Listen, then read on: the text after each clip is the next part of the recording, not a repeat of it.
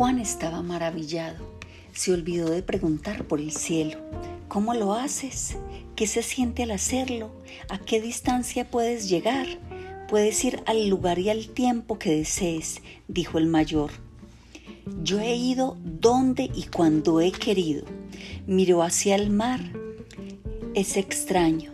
Las gaviotas que desprecian la perfección por el gusto de viajar no llegan a ninguna parte y lo hacen lentamente.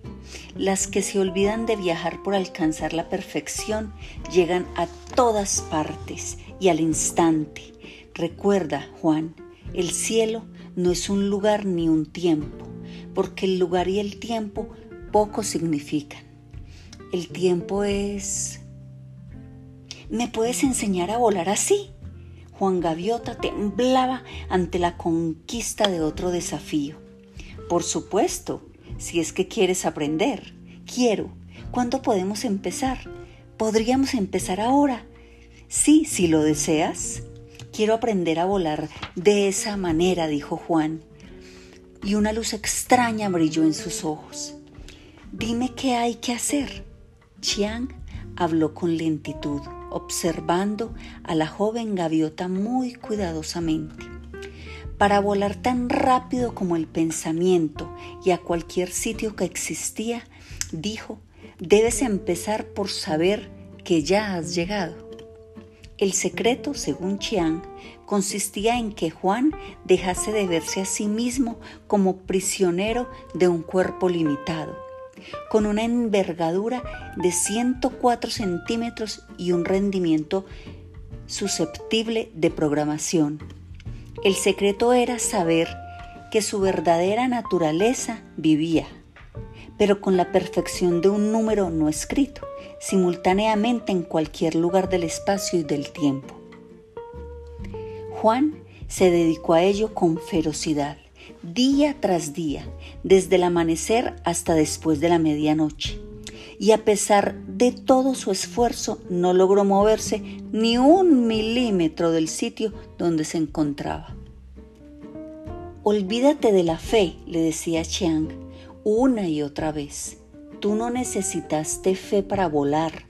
Lo que necesitaste fue comprender lo que era el vuelo. Esto es lo mismo. Ahora inténtalo otra vez. Así un día, Juan, de pie en la playa, cerrados los ojos, concentrado como un relámpago, comprendió de pronto lo que Chiang habíale estado diciendo.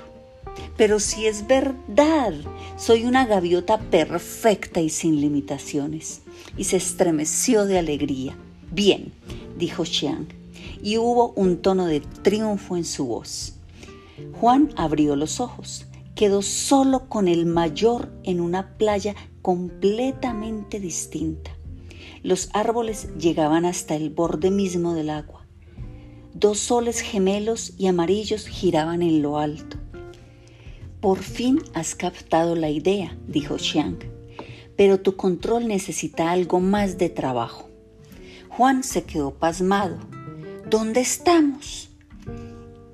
En absoluto impresionado por el extraño paraje, el mayor ignoró la pregunta. Es obvio que estamos en un planeta que tiene un cielo verde y una estrella doble por sol. Juan lanzó un grito de alegría, el primer sonido que había pronunciado desde que dejara la tierra. Resultó. Bueno, claro que resultó, Juan. Siempre resulta cuando se sabe lo que se hace. Y ahora, volviendo al tema de tu control, cuando volvieron había anochecido. Las gaviotas miraron a Juan con reverencia en sus ojos dorados, porque le habían visto desaparecer de donde había estado plantado por tanto tiempo. Aguantó sus felicitaciones durante menos de un minuto. Soy nuevo aquí, acabo de empezar. Soy yo quien debe aprender de vosotros. Me pregunto si eso es cierto, Juan, dijo Rafael, de pie cerca de él. En diez mil años no he visto una gaviota con menos miedo de aprender que tú.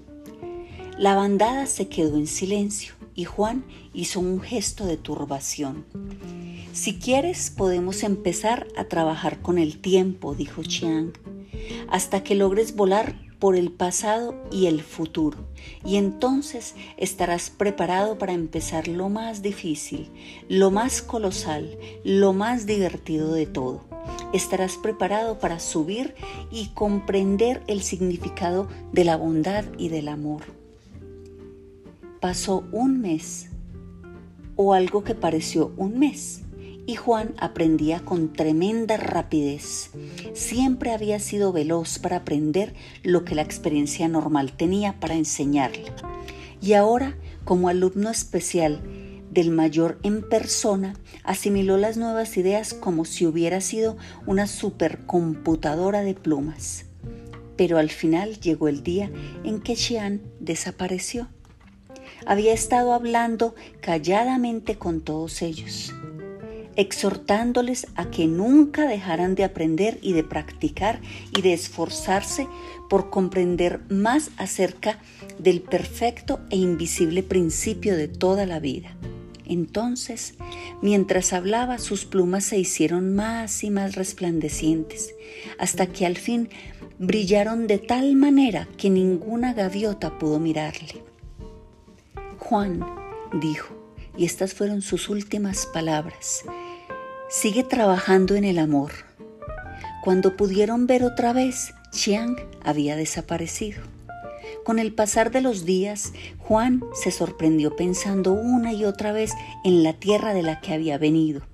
Si hubiese sabido allí una décima, una centésima parte de lo que ahora sabía, cuánto más significado habría tenido entonces la vida quedóse allí en la arena y empezó a preguntarse si habría una gaviota allá abajo que estuviese esforzándose por romper sus limitaciones, por entender el significado del vuelo más allá de una manera de trasladarse para conseguir algunas migajas caídas de un bote. Quizás hasta hubiera un exiliado por haber dicho la verdad ante la bandada. Y mientras más practicaba Juan sus lecciones de bondad, y mientras más trabajaba para conocer la naturaleza del amor, más deseaba volver a la tierra, porque a pesar de su pasado solitario, Juan Gaviota había nacido para ser instructor y su manera de demostrar el amor era compartir algo de la verdad que había visto con alguna gaviota que estuviese pidiendo solo una oportunidad de ver la verdad por sí misma. Rafael, adepto ahora de los vuelos a la velocidad del pensamiento y ayudar a que los otros aprendieran, dudaba. Juan, fuiste exiliado una vez ¿Por qué piensas que alguna gaviota de tu pasado va a escucharte ahora?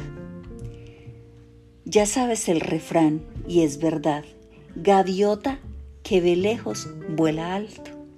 Esas gaviotas de donde has venido se lo pasan en tierra, graznando y luchando entre ellas. Están a mil kilómetros del cielo y tú dices que quieres mostrarle el cielo desde donde están paradas. Juan, ni siquiera pueden ver los extremos de sus propias alas. Quédate aquí.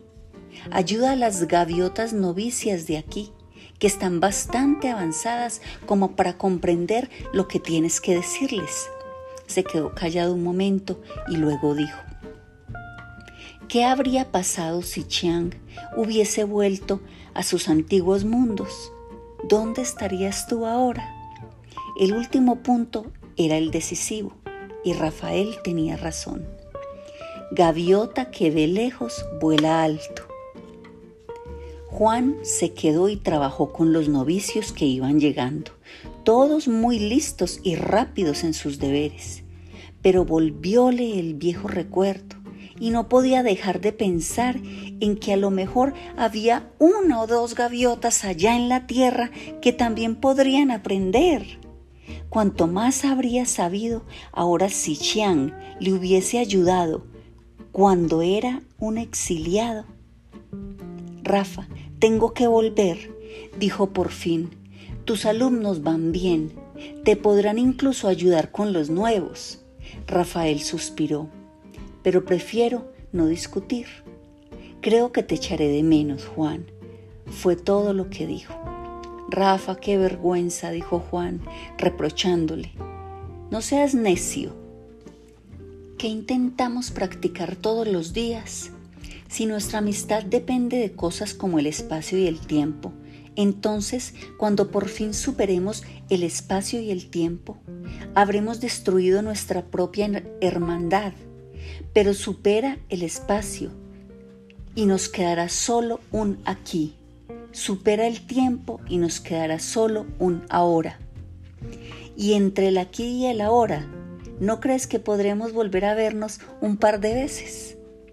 Rafael Gaviota tuvo que soltar una carcajada. Estás hecho un pájaro loco, dijo tiernamente. Si hay alguien que pueda mostrarle a uno en la tierra cómo ver a mil millas de distancia, ese será Juan Salvador Gaviota. Quedóse mirando la arena. Adiós, Juan, amigo mío. Adiós, Rafa. Nos volveremos a ver.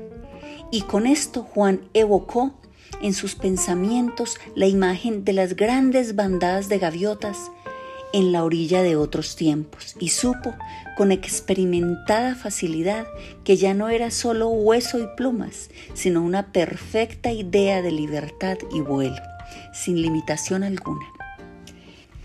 Pedro Pablo Gaviota era aún bastante joven, pero ya sabía que no había pájaro peor tratado por una bandada o con tanta injusticia.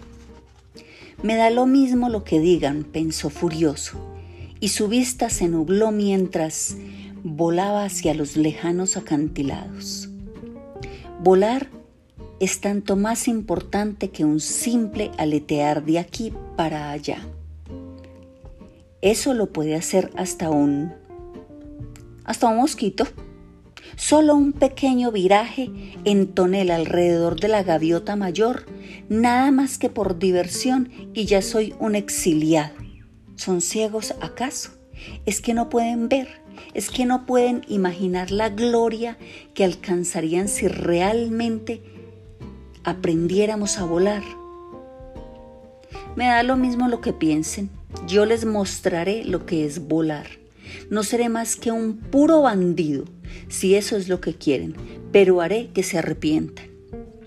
La voz surgió dentro de su cabeza y aunque era muy suave, le asustó tanto que se equivocó y dio una voltereta en el aire. No seas tan duro con ellos, Pedro Gaviota. Al expulsarte, las otras gaviotas solamente se han hecho daño a sí mismas y un día se darán cuenta de ello y un día verán lo que tú ves.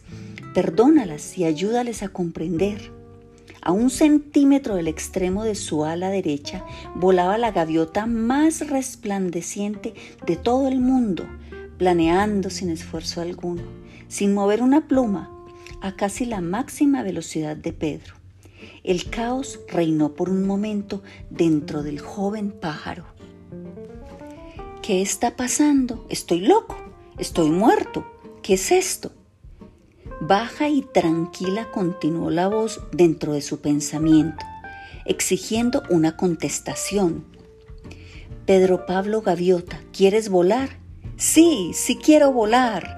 Pedro Pablo Gaviota, tanto quieres volar que perdonarás a la bandada y aprenderás y volverás a ella un día y trabajarás para ayudarles a comprender.